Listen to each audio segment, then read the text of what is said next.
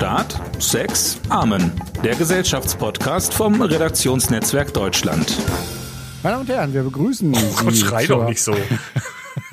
Ist das so laut? Ja, die erschrecken sich ja. Okay, Du musst das mit so einer warmen Radiostimme machen, weißt du? okay. Ja. Meine Damen und Herren, herzlich willkommen zu Sweet Soft and Lazy Nachmittag, am Nachmittag. genau. Willkommen zu NDR1 Nachtprogramm. Hier, sp hier spricht der Nachtfalke. Die blaue Stunde mit Christian Dietz. So, Meine Damen und Herren, wir begrüßen Sie zu Folge 14 unseres Podcasts Start Sex Amen hier beim Redaktionsnetzwerk Deutschland.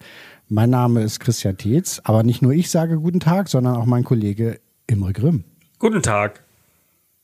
Sollte ich Ja. doch, ich sollte doch guten Tag sagen. Also sag ich guten Tag, guten Tag. Ja, warum, warum sagst du, du, man kann auch mal guten Tag sagen. Man Ja, ich sag guten Tag, hab ich doch sagen. gesagt. Ich, äh, ich finde das super, guten Tag zu sagen. Wir sagen, Menschen sagen viel zu selten guten Tag.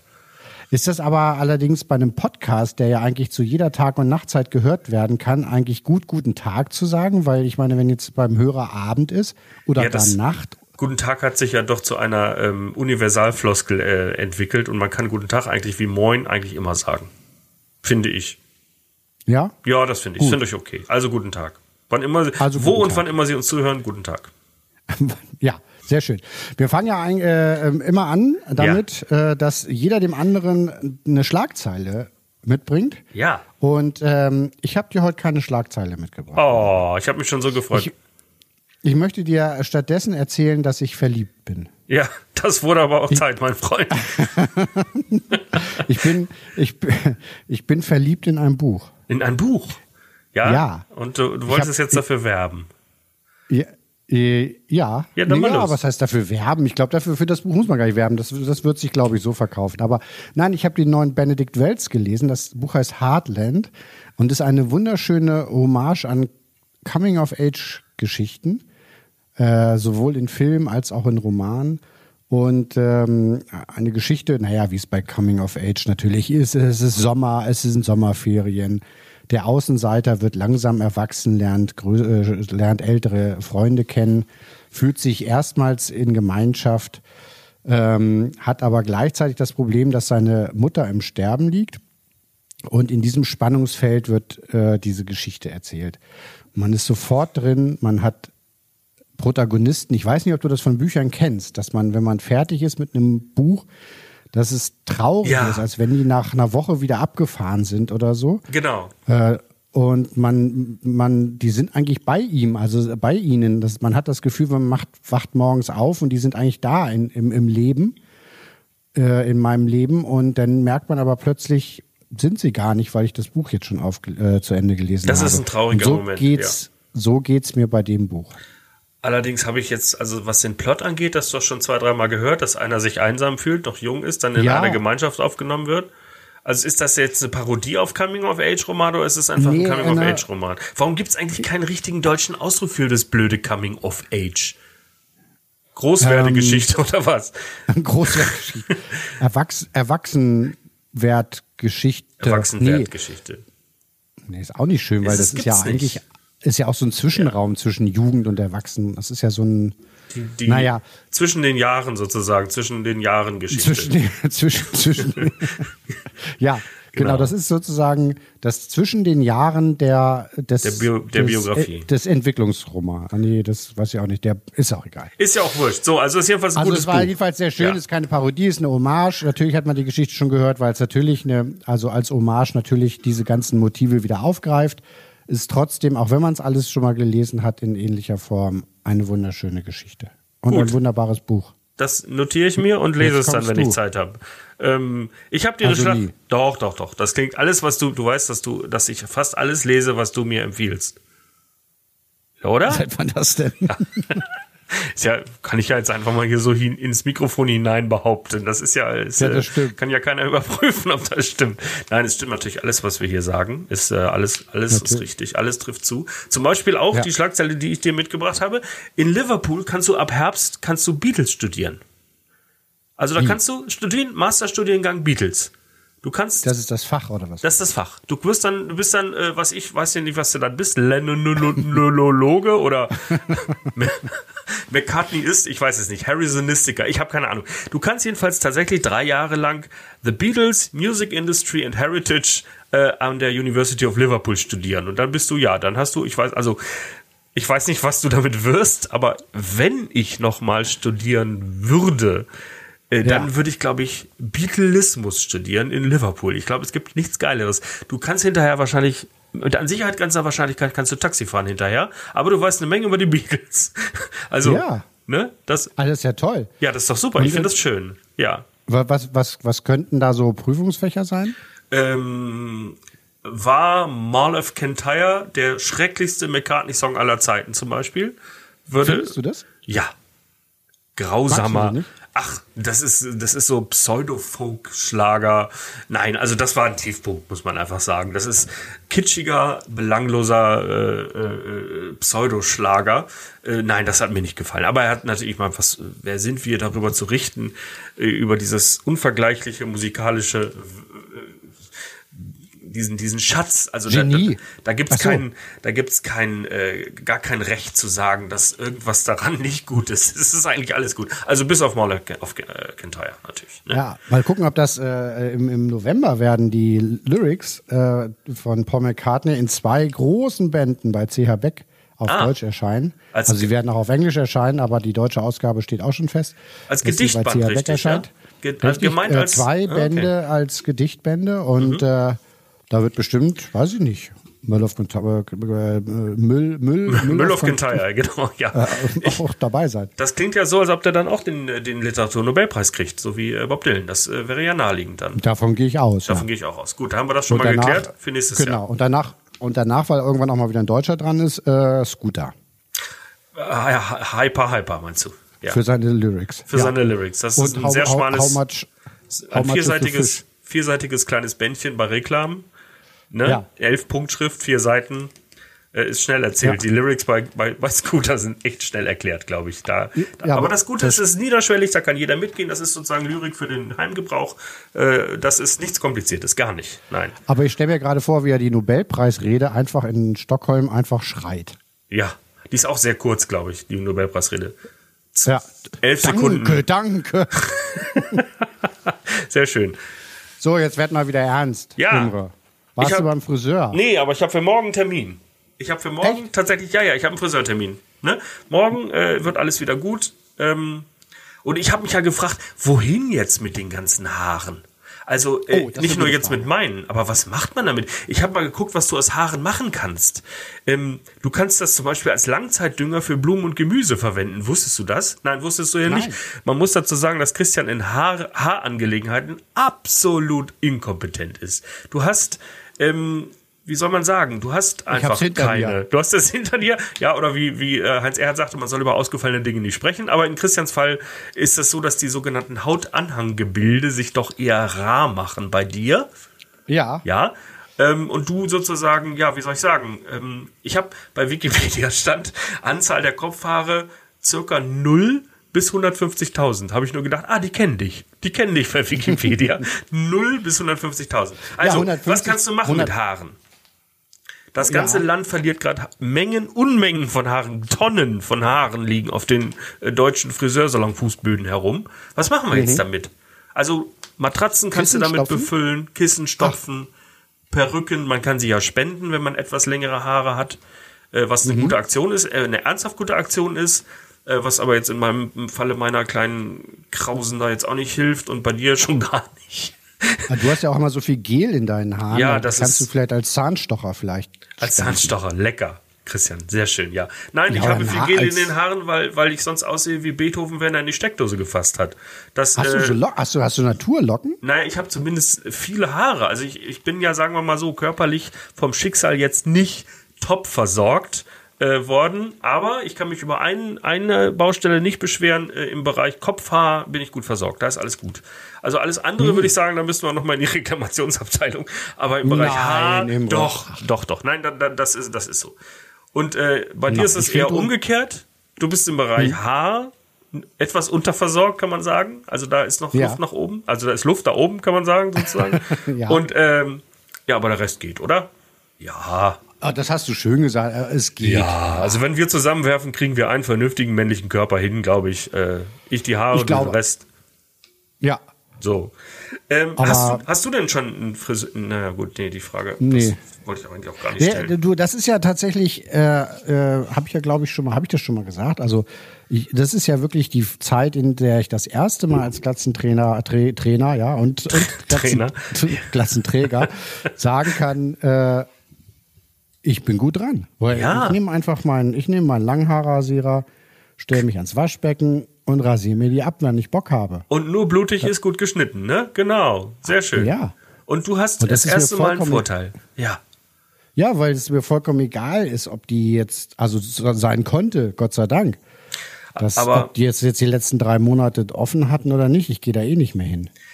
Ja, aber du weißt schon, dass Haare, volles Haar seit vielen Jahrhunderten ein mythisches Symbol ist für Kraft, Erotik, Gesundheit und Jugend, Christian. Was bedeutet das für dein Privatleben? Naja, es gibt ja auch die Gegenthese, dass ein erhöhter Testosteronspiegel für Haarausfall sorgt. Weißt du, welche Leute, welche Leute diese These aufgestellt haben? ich habe da so einen Verdacht. Du meinst, die, meine Freunde aus dem Glatze e.V.? Ja, die meine ich, genau. Ihr, ihr, Hm. Ja, schreibt euch immer, ihr schreibt euch gegenseitig immer Briefe, ne? In Bold. So. Ja. Oh mein Gott. So, komm. Äh, Haare. Also, du hast Haare. keinen Termin, ich habe einen Termin. Bei dir ist es auch nicht nötig, bei mir ist es dringend nötig. Ich habe versucht, 150 ich habe versucht, mich selbst zu äh, beschneiden, also am Kopf, also jetzt äh, rechts und links an den Ja. Schläfen. Und ich sehe, ehrlich gesagt, ich sehe aus wie ein, ähm, ja, wie soll ich sagen? Seitdem trägst du, seitdem trägst du Kopfhörer, ne? Kopfhörer, ja, und zwar genau, sehr, sehr große Kopfhörer.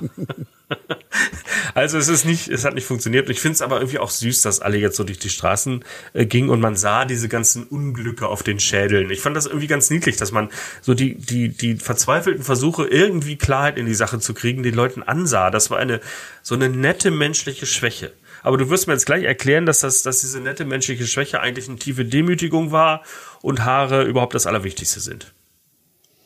Äh, ja, kann ich gerne machen, aber erstmal wollte ich dich fragen, ich glaube, du hast noch nicht erklärt, warum Haare spenden eine gute Sache ist. Ich glaube, da bist du abgeschwiffen. Abgeschwiffen. Ja, Das, das ergänze ich äh, gerne, weil Haare spenden eine gute Sache ist, weil man zum Beispiel Leuten, die eine Perücke aufsetzen nach einer Krebsbehandlung oder nach einer, äh, nach einer Krankheit, die zu Haaraus, nach einer anderen Krankheit, die zu Haarausfall äh, führt, äh, und Perücken sehr teuer sind. Perücken sind sehr, sehr teuer und es gibt, ähm, es gibt äh, die Möglichkeit, seine eigenen Haare zu spenden. Das macht so eine Perücke günstiger für die, äh, die da betroffen sind.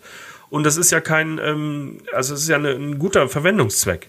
Die meisten Haare landen im Müll, aber wenn man lange Haare hat, die man auch gut verarbeiten kann, dann ist es überhaupt nicht äh, ehrenrührig, ganz im Gegenteil, seine Haare zu spenden.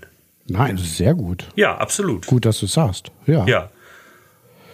Ähm, Warum hast du die Ausgabe des Wochenendmagazins Sonntag mit dem Titel Die Grenzen des Wachstums in der Hand? äh, weil ich einfach, während du ein bisschen erzählt hast, Zeitung lesen wollte. Ich hab's Nein, da gewusst, geht es- ich hab's immer gewusst. Nein, in der letzten Ausgabe, das wollte ich jetzt aber gar nicht so äh, vorstellen, äh, heben. Äh, nein, aber in der letzten Ausgabe des Wochenendmagazins Magazin Sonntags ging es um äh, unter der Titelzeile äh, die Grenzen des Wachstums um eben dieses Thema Haare. Ja. Kurz vor der Öffnung Frage- der Friseurläden. Perfekter Genau, Zeitpunkt. Genau. genau. Und da war ich mir da die Zahlen nicht merken konnte, wollte ich hier nochmal reingucken, weil du hast es erwähnt, 150.000 Haupthaare. Ja. Und zwar sind das eher, eher blonde Menschen. Die haben so viele. Ich zum Beispiel. Ro- Ja. Wie gesagt. Du bist, du bist auch ein Ex-Blonder, oder? Nein, ich bin Und- wirklich. Ja, also noch ist nicht alles grau, Christian. oder ist das Graue, ist es das viele Gel? Nein, das liegt an der Kamera. Ach so. und, äh, und Rothaarige zum Beispiel kommen nur auf 75.000 Haare. Aha. Also die Hälfte. Ja. Also hat pro rotem Haar jeder Blonde zwei blonde Haare. Und. Ach so. Nee.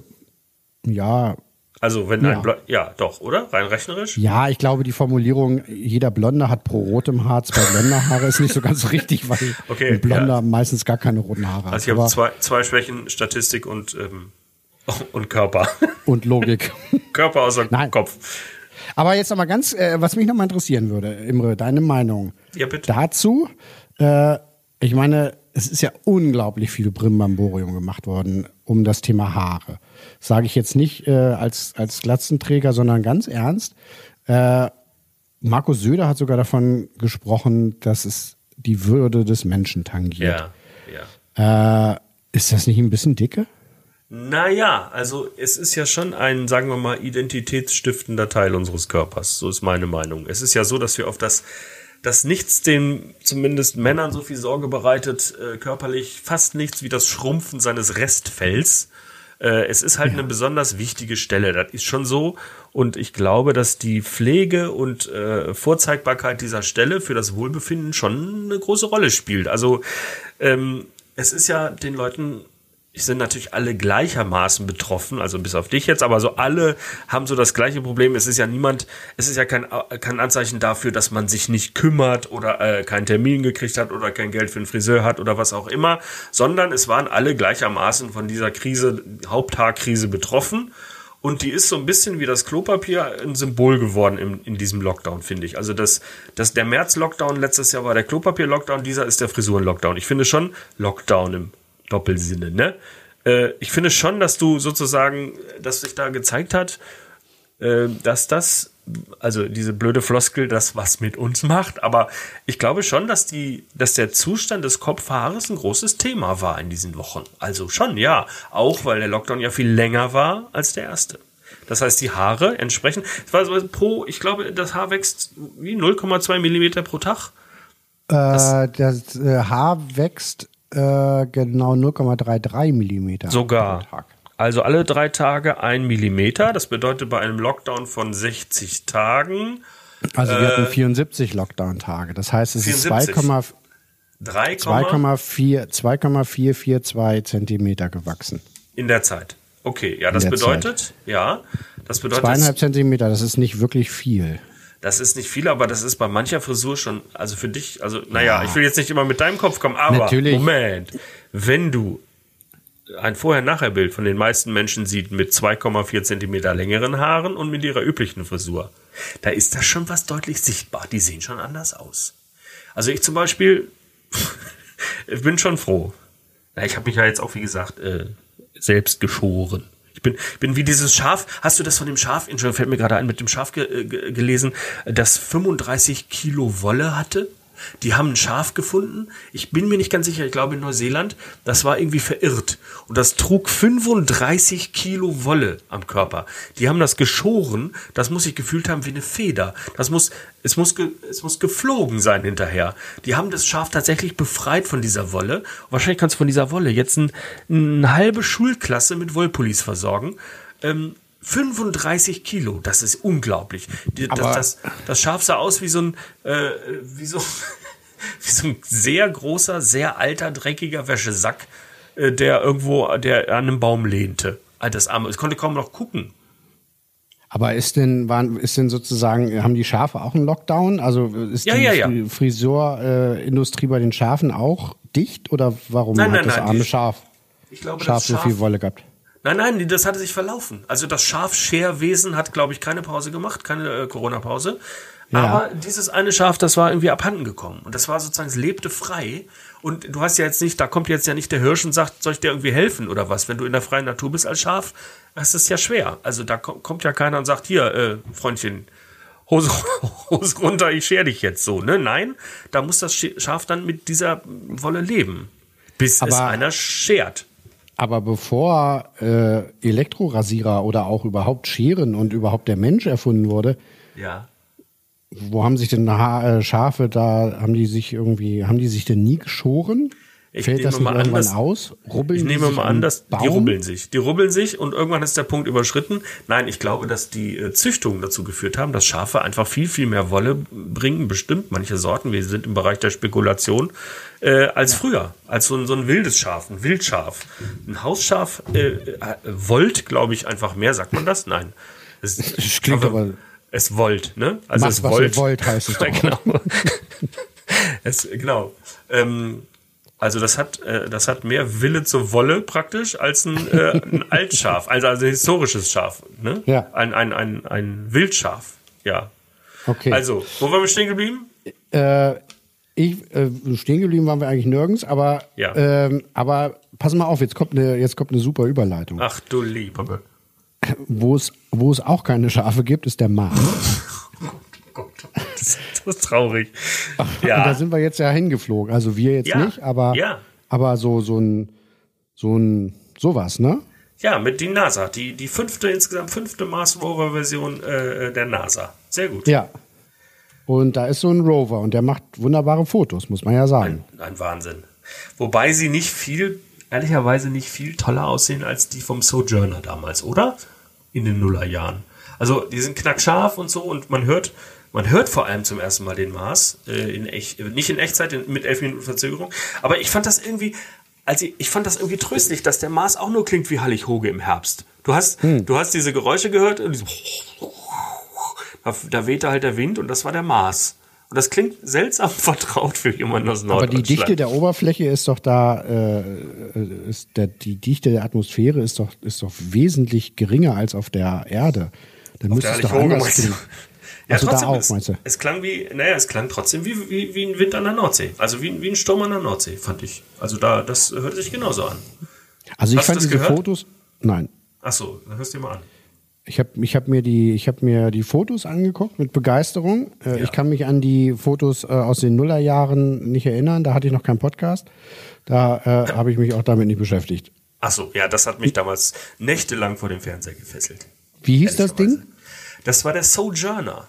Ah, Das war der, der Rover. Äh, Der, der Rover hieß äh, Pathfinder. ah Und das die, sagt mir äh, was. Und die äh, Fähre oder dieses Transportvehikel hieß Sojourner. Ah, Und das waren im Prinzip die ersten Bilder, wo du auch die Kieselsteine und den roten Fels und so weiter sehen konntest. In wirklich aber scharf. warum sind sie denn jetzt alle so aufgeregt? Ja, Wenn das weil alles sie- schon mal da war. Weil sie natürlich jetzt ganz andere Möglichkeiten haben. Ich glaube, mit Zoom haben sie jetzt, oder? Ja, die haben jetzt mit Zoom, ne? Ja, Ja, ich glaube, Die haben wirklich. jetzt, ja, und äh, die haben vor allem, haben sie viel längere Zeiträume, da haben wir viel, die Energieversorgung ist besser, die ganze, äh, sozusagen die, die, die Empfindlichkeit und die überhaupt Möglichkeit der Technik ist besser. 2,5 Milliarden Dollar kostet die, allein dieses kleine Ding, was da rumfährt, überleg mal. Das Die haben, da Sachen, ne? die haben da Sachen drauf. Ich habe da mal, äh, ich habe das mal gegoogelt. Scanning habitable environments with Raman and luminescence for organics and chemicals. Ist das dran. ein Gedicht von Walt Whitman? kurz, kurz Sherlock? Wie lange haben die geknobelt, um eine Abkürzung zu finden? Eine sinnvolle Abkürzung, die Sherlock heißt, ja? Das Ich ist, glaube ja- nee, das ist ja. ein Spektrometer, äh, mit dem du die Steine sehr genau untersuchen kannst. Mit ultravioletten Laser, organische Verbindungen und Steine. Ähm, kannst du also Mineral, Mine, Mineralogie, mein Gott, Mineralogie. So, das ist, dafür ist das Ding da. Und Für äh, Steine, sagst du. Ja, Steine. Herrgott. So. Äh, und das, äh, allein das Ding hat, ich weiß nicht wie viel, zehn, zehnfach Milliard, äh, Millionen äh, das gekostet hat. Ich frage mich manchmal, ob äh, technische Geräte anders aussehen würden, wenn, wenn Du und ich, die bauen irgendwelche, wenn, ja, das sowieso. Aber äh, wenn die, wenn da irgendwie andere Abkürzungen wären und die nicht noch irgendwelche Wörter wegen der Abkürzung in diese Abkürzung reinquetschen müssen. also, Meinst, die müssen das unterbringen, damit das mit der Abkürzung hinkommt. was war das H bei Sherlock? Also mit äh, Scanning, das H war habitable. Scanning habitable environments, also äh, äh, Untersuchung von bewohnbaren Umgebungen So, with Raman und so weiter, genau. Ja. Ja gut, das ist jetzt ein schlechtes Beispiel, aber manchmal, wenn du so, weißt du, dann sagen die, ich glaube, die sagen einfach manchmal, eigentlich ist das Ding fertig, aber uns fehlt noch irgendwie das O in Sherlock. Und Bauen dann bauen sie was halt mit noch, O an. noch irgendwie eine Antenne dran. Eine Antenne, das On-Air oder irgendwie so ein On-Air-Schild. Sowas, genau. Ja, ich glaube, äh, dass, äh, dass die Theorie zutrifft. Ich glaube, du hast einfach recht. Ich glaube, die bauen das so lange um, bis das Wort vernünftig klingt und man das gut vermarkten kann bei der NASA. Den Russen wird das scheißegal sein. Du kannst das besser, äh, wie das heißt. Aber äh, die NASA, die achtet, glaube ich, sehr auf Vermarktbarkeit von ihrem Zeug. Also es ist ja auch so, es saß, ich glaube, in der letzten Woche saß beim Maischberger Gabor Steingart. SARS, darf man das heute noch sagen? SARS. Entschuldigung. Und Gabor Steingart, äh, und neben ihm saß äh, eine, eine, Astro, äh, eine, eine Wissenschaftsjournalistin, Doktor in Astronomie und Astrophysik von der FAZ, Sibylle Anderl. Sibylle Anderl, ja. Ja, und die ich. hat äh, mit großer Aus Begeisterung hatte nur noch aus der Natur und wissenschaftlichen Wissenschaft Beilage. und Geist. ja, schon wie jeden Mittwoch erscheint, wie Freunde dieses kleinen äh, Podcasts wissen, genau. Natürlich, ja. So, da, hatte noch zwei Minuten Zeit, Sendung war fast vorbei, erzählt mit großer Begeisterung von dieser Mission und warum das wichtig ist, stellt genau die Frage, die du gefragt hast und sagt, ja, es, es rührt halt an die uralte Frage der Menschheit, sind wir allein im All, gibt es Leben anderswo, das ist doch alles sehr wichtig und das war auch so. Und dann kam halt Steingart und kanzelte die mit einer altväterlichen Arroganz ab, äh, sprach dann von Playmobil-Aktivitäten der Amis und er selber habe die Polarstern-Expedition in der Arktis viel interessanter gefunden. Und sie ist jetzt, sie hat nur zwei Minuten Zeit. Also hat fast keine Zeit, um diese komplexe Mission zu bewerten und zu erklären. Und äh, dann guckt er so gönnerhaft und sagt, na dann, so nach dem Motto, lass die junge Dame sich da mal austoben. Ich weiß, was wirklich wichtig ist im Leben. Das hat mir nicht gefallen. Also du, du kannst doch mal, du kannst, du musst nicht auf jede PR reinfallen, das ist schon klar aber dass das eine gewisse Bedeutung hat, wenn wir einen äh, bis zu 400 Millionen Kilometer entfernten Planeten erreichen, wir als Menschheit, sage ich jetzt mal, äh, und untersuchen, was da vor sich geht, das ist natürlich eine historische Mission und äh, nicht nur, weil die Amerikaner die verzogen haben, sondern das ist jedes Mal eine historische Mission, wenn aus äh, über einen solchen Zeitraum, äh, über einen solchen äh, Raum, also über eine solche Entfernung da irgendwie Forschung betrieben wird. Also das habe ich als ausgesprochen eher verletzend und unsympathisch wahrgenommen. Äh, das, das hat sie mir leid, will ich gar nicht sagen. Sie braucht mein Mitleid nicht. Sie hat das gut erklärt in der kurzen Zeit, die sie hatte. Aber das, ähm, das fand ich äh, unterirdisch, ehrlich gesagt, von Steingart. Mhm. Das, das war ganz sogar un, unnötig. Und ähm, denn ich teile so ein bisschen ihre Begeisterung für diese, für diese Mission. Na klar kannst du die Sinnfrage stellen und kannst von 2,5 Milliarden Dollar kannst du auch einen Haufen Kindergärten bauen, ist mir schon auch klar. Oder einen Haufen Polarschiffe in der Arktis sich einfrieren lassen. Ja, das geht alles. Aber äh, ich finde das schon okay, dass es noch, äh, noch immer möglich ist, äh, so ein Ding finanziert zu kriegen. Ich finde es immer faszinierend, dass wir immer noch über die Tiefsee, Marianengraben und ja, so, immer ja. noch weniger wissen als über das Weltall. Das ja, fasziniert da ist halt mehr. mich. Da ist ja. mehr. Im Weltall ist weniger. Ja, aber, Insgesamt aber Materie. Aber, also ja, ja, klar. Erreichbaren. Das, aber wir wissen, aber also wir sind auf den Mond geflogen und wir sind, ja. wir sind, wir fliegen also zumindest technisch auf den Mars und wir wissen ganz viel über andere Galaxien und so. Aber was so in 6000 Meter Tiefe äh, da irgendwo im Pazifik los ist, das wissen wir nicht. Verrückt. Oder zumindest nur in Teilen. Und da, da sagt man doch eigentlich. Stammen. Ja. Eigentlich kann man doch erstmal vor der eigenen Haustür kehren, ne? Also auch wenn das unter Wasser schwierig ist, aber nein, also das ist ja auch immer so ein äh, beliebtes Argument, aber ähm, ja, aber ja, ja, Du kannst ja nicht sagen, äh, wir fliegen erst in, ins All, wenn, wenn wir hier alles auserforscht haben, weil vorher ist es unredlich, das klappt nicht. Also guck erstmal, was im Meer so los ist, dann dürft ihr auch in die Luft gucken. Äh, nein, natürlich wird, ich glaube, in der Forschung wird schlicht und einfach das Machbare gemacht. Und ähm, die Tiefseeforschung ist, ist halt wahnsinnig, äh, wie soll ich sagen, es ist halt einfach, ich will nicht sagen, dass der Weltraum ein, ein, ein, ein, ein angenehmer Ort für den menschlichen Organismus ist, aber die Tiefsee ist mindestens so menschenfeindlich äh, wie der Weltraum. Und ähm, ich Absolut. glaube, ich glaube, ich glaube das hängt, hängt aber auch mit Sichtbarkeit zusammen im Raum. Genau, die Bilder. Es sind, glaube ich, ich also glaube aber auch, sollten die Menschen, hm, sag, ja.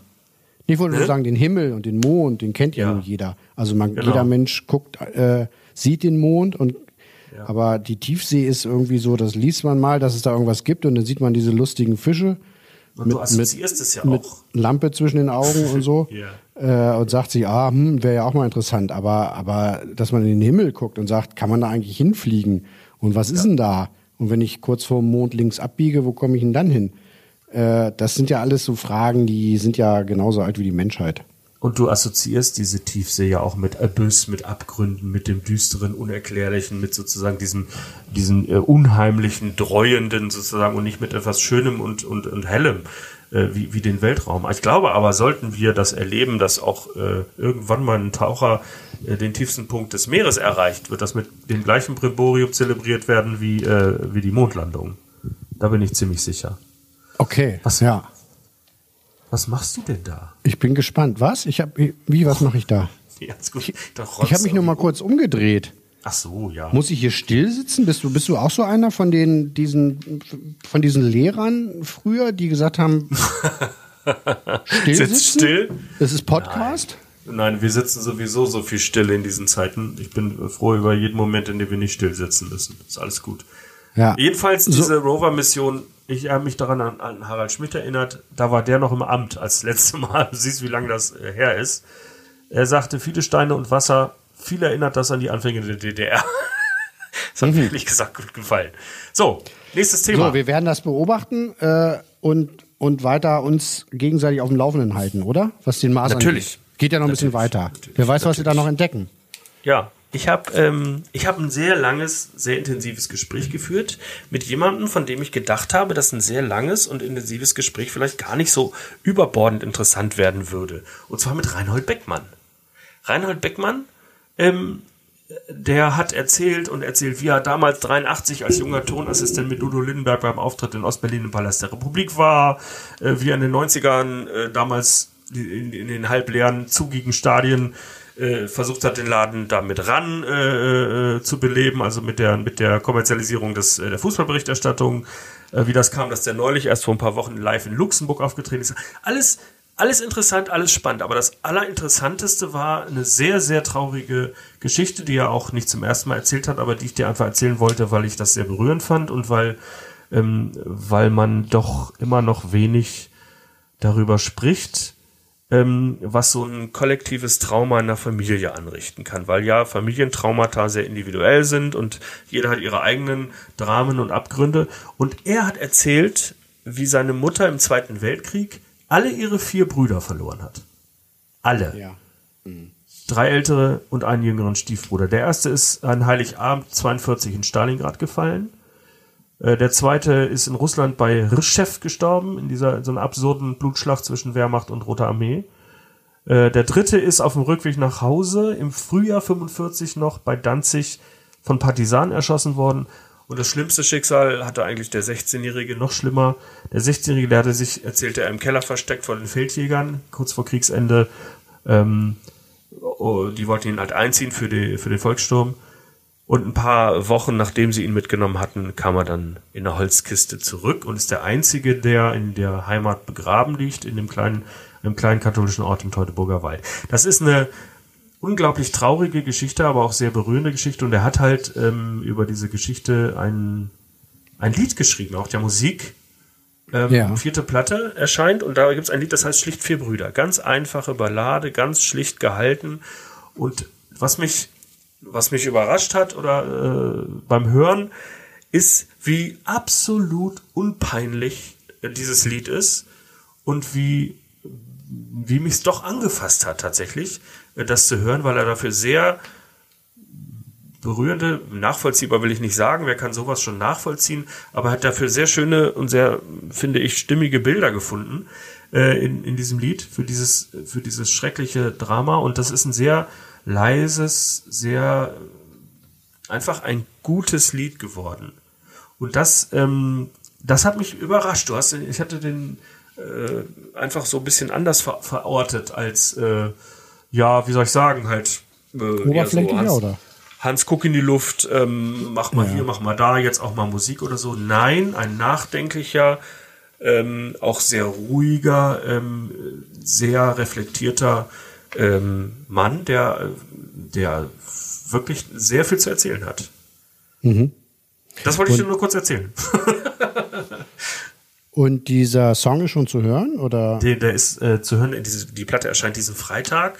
Ja. Äh, und dann wird er auch zu hören sein. Gibt auch ein Video dazu, hör, hörte ich, genau, mit Bildern aus der Familie. Genau. Und er hat, äh, er hat wirklich in dem Gespräch wirklich schöne Sachen gesagt oder interessante Sachen. Er sagte, äh, zum Beispiel sagte er ähm, auch im Zusammenhang mit, mit diesem Gären am rechten politischen Rand in diesem Land, jetzt in der Gegenwart, äh, dass er, äh, dass wir zwei Monster geschaffen haben. Das ist jetzt nicht neu. Das eine sind die sozialen Medien, das andere die künstliche Intelligenz. Aber er hat ein sehr schönes äh, Bild gefunden.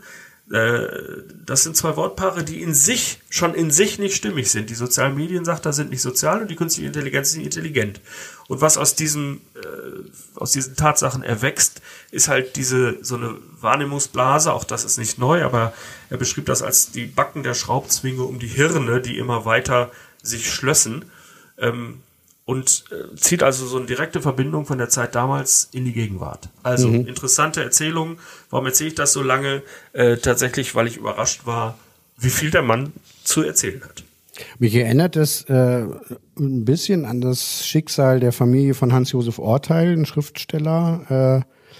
Äh, äh, der hatte vier Brüder und äh, zwei, also alles ältere Brüder und die ersten zwei sind im Zweiten Weltkrieg gefallen und zwei weitere sind in, kurz nach dem Krieg in der Nachkriegszeit gestorben. Und die Mutter äh, von Hans-Josef Orteil ist äh, über diesen Kummer äh, verstummt.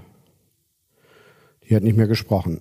Und der kleine dreijährige äh, Hans-Josef Orteil ist also mit einer nahezu stummen Mutter aufgewachsen und hat mit im Alter von drei Jahren auch aufgehört zu sprechen. Und musste dann, äh, musste dann mit sieben, also hat eine lange Spaziergänge mit seinem Vater gemacht und so langsam wieder aus diesem kollektiven Trauma äh, ja, erlöst worden, aufgeweckt worden, wie man auch immer sagen will. Und hatte mit sieben langsam wieder gelernt zu sprechen. Und äh, dieses, das hat mich auch, ähm, auch berührt, als ich das gehört und gelesen habe. Faszinierend, ne? Was, was das sozusagen, welche, welche Bahnen sich so eine Trauer äh, sucht. Also in welchen Stellen ja. sie dann sozusagen folgenzeitig. Das finde ich, finde ich irre interessant. Ja. Und Orteil sagt bis heute, Orteil sagt bis heute, ähm, er hat jeden Tag Angst, oder äh, jeden Tag nicht, aber er hat bis heute Angst, dass, dass die Sprache wieder verschwinden kann. Ja, dass, dass er nicht mehr weiß, wie er, wie er es schaffen und, kann zu und, sprechen. Ja. Und da zeigt, zeigt sich, finde ich mal wieder, wie sich so äh, diese Kriegstraumata auch an natürlich die nachfolgenden ja. Generationen äh, weitergegeben hat. Die, sich genau in tiefen ja, Schichten vererben sozusagen. Ja. Ne? Ja. Ja, ist natürlich so eine Soldat James Ryan Geschichte in echt, ne? Also die mhm. äh, das Schicksal der Mutter von, von Reinhard Beckmann, Enne Beckmann, die auch vorher noch ihre Mutter verloren hatte. Also sie hat wirklich eine Irrsinnsverlust-Kindheit erlebt. Also ja. Das war, also ich empfehle diese, diese, äh, dieses Lied äh, einfach jedem mal zu hören und sich sein eigenes Bild zu machen, bevor man wieder schreit, uch ja, schon wieder ein Moderator, der jetzt auch noch singt. Ähm, ja, ich werde da reinhören. Also das, das interessiert mich genau. jetzt. Ja, ja. Auch jetzt ist es schwierig, einen Übergang und Überleitung zu finden. Also wenn man zynisch wäre, könnte man jetzt Nein, sagen, sind wir, wir kommen zu nicht. einem anderen großen Schweiger, der nicht also, spricht. Das, das stimmt, aber wir sind ja, ja, nicht zynisch. Nein, sind wir nicht. Nein, aber wir haben was zu feiern. Das ist eigentlich der Anlass jetzt, ne? Die Sendung mit der Maus wird 50, wird 50. Jahre alt. Am 7. Ja. März, am kommenden Sonntag. Äh, es war es tatsächlich auf den Tag äh, vor 50 Jahren gewesen. Andere Jubiläen hat die Maus auch immer mal gerne an einem anderen Märztag gefeiert. Hauptsache, so, Hauptsache Sonntag. ja, klar. Aber jetzt passt es tatsächlich. Es ist wirklich der 7. März und äh, vor 50 Jahren lief die erste, damals hieß es noch Lach- und Sachgeschichten. Sendung mit der ja. Maus hieß es dann erst kurze Zeit später. Und, es hieß sogar, äh, darf ich dich hm? noch äh, ergänzen, Bitte? es hieß sogar Sach- und Lachgeschichten ähm, eine mit, Sendung für, äh, Fernseh, also für Fernsehanfänger. Für Fernsehanfänger. Lach- und Sachgeschichten für Fernsehanfänger. So hieß die Sendung mit vollem Namen. Genau. Ja, das war tatsächlich, das Wort Fernsehanfänger finde ich auch äh, toll. Ja, keine Frage. Ja. ja. Das hat mir, ich habe, äh, ich durfte im Rahmen äh, dieses Jubiläums, äh, das jetzt vor der Tür steht, äh, mit Armin Maywald sprechen. Das Ach, ist tatsächlich, das? Äh, bitte? Wie war das? Also das war sehr, das war sehr schön. Vor allen Dingen ist es tatsächlich, also das fand ich faszinierend. Er hat, äh, also dieses Telefonat begann mit einer Assistentin, die gesagt hat, ja, ach, guten Tag und ja, ich verbinde Sie jetzt und so. Und dann, Herr Maywald, hören Sie uns auch und äh, Sie können jetzt auch was sagen. Und dann fing er an zu erzählen. Und das ist wirklich, also ähm, als wenn die Tür zur Kindheit aufgemacht wird. Klingt jetzt ja. sehr pathetisch und es ist ja. äh, ähm, aber es ist wirklich so gewesen, dass es diese Stimme, er spricht, er spricht ja genauso wie im Fernsehen. Das ist, äh, überhaupt nicht gekünstelt, was er da macht oder keine Rolle oder sonst was. Er spricht am Telefon ganz genauso, wenn er von früher erzählt oder von heute.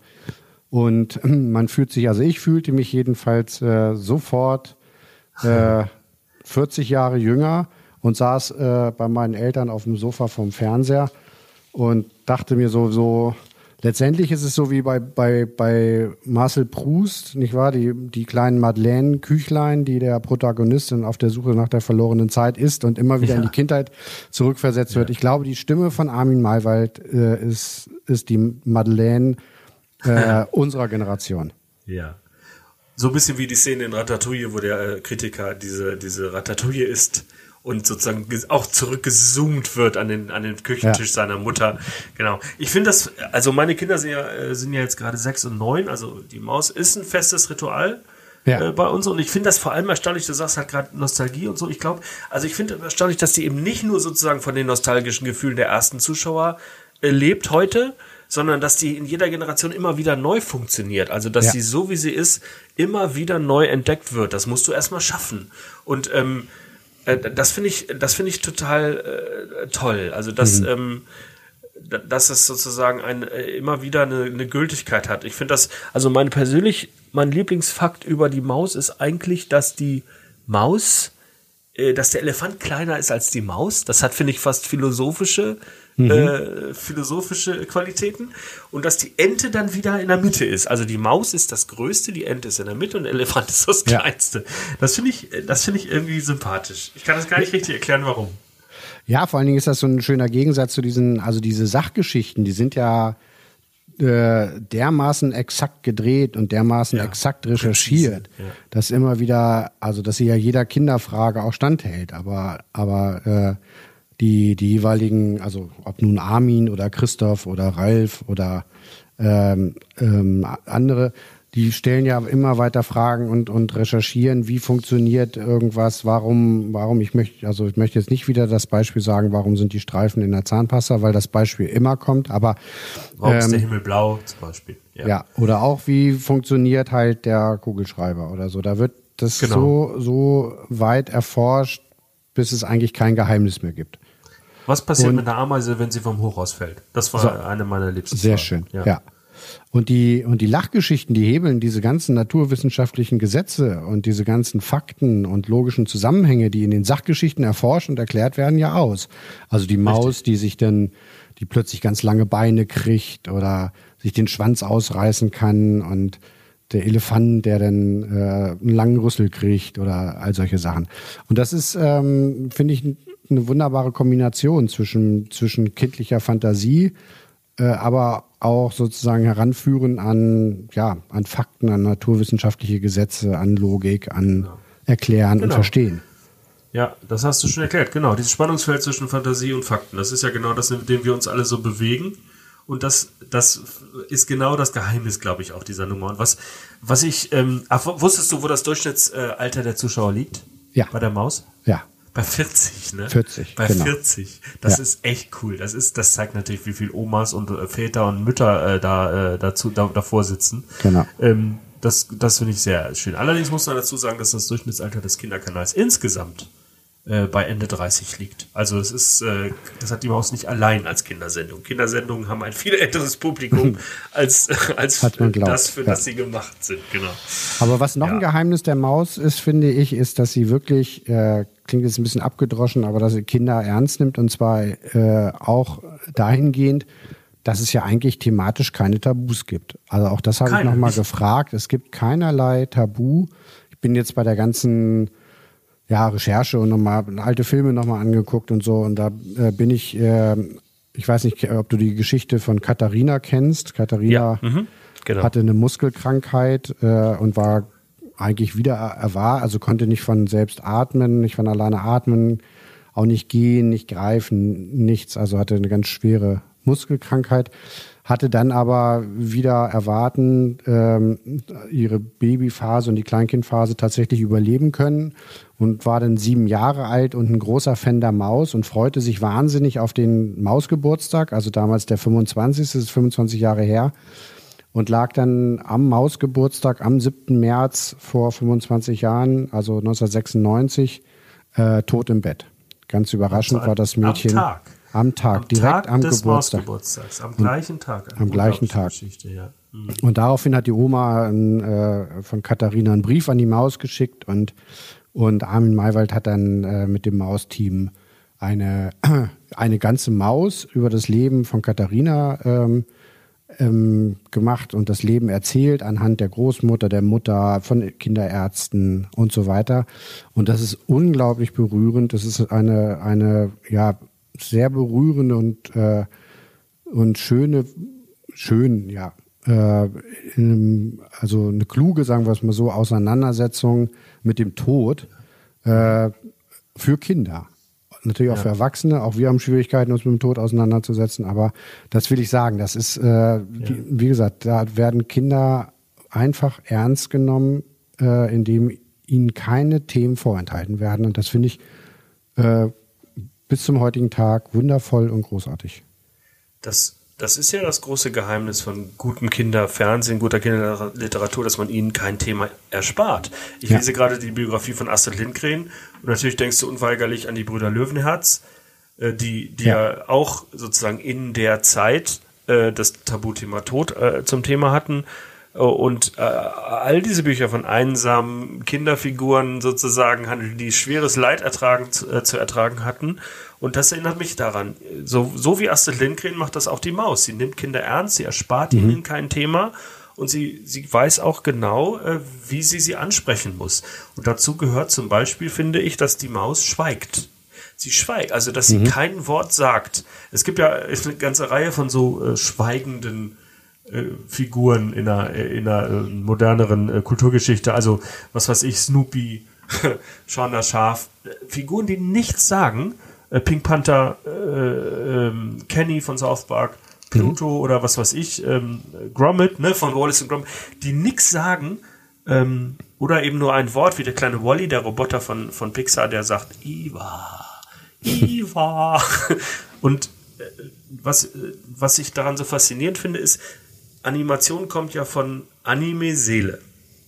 Das heißt, du beseelst ein zweidimensionales Objekt. Du, du, du hast eine Zeichnung, die ist tot und bewegungslos und verleihst diesem Geschöpf praktisch, äh, dir erwächst dieses Geschöpf zum Leben, zu einer Persönlichkeit, die wirkt wie aus Fleisch und Blut. Und das finde ich in der Maus so perfekt gelungen, dass man, ohne dass sie jemals ein Wort sagte, weiß, was für eine Person das ist.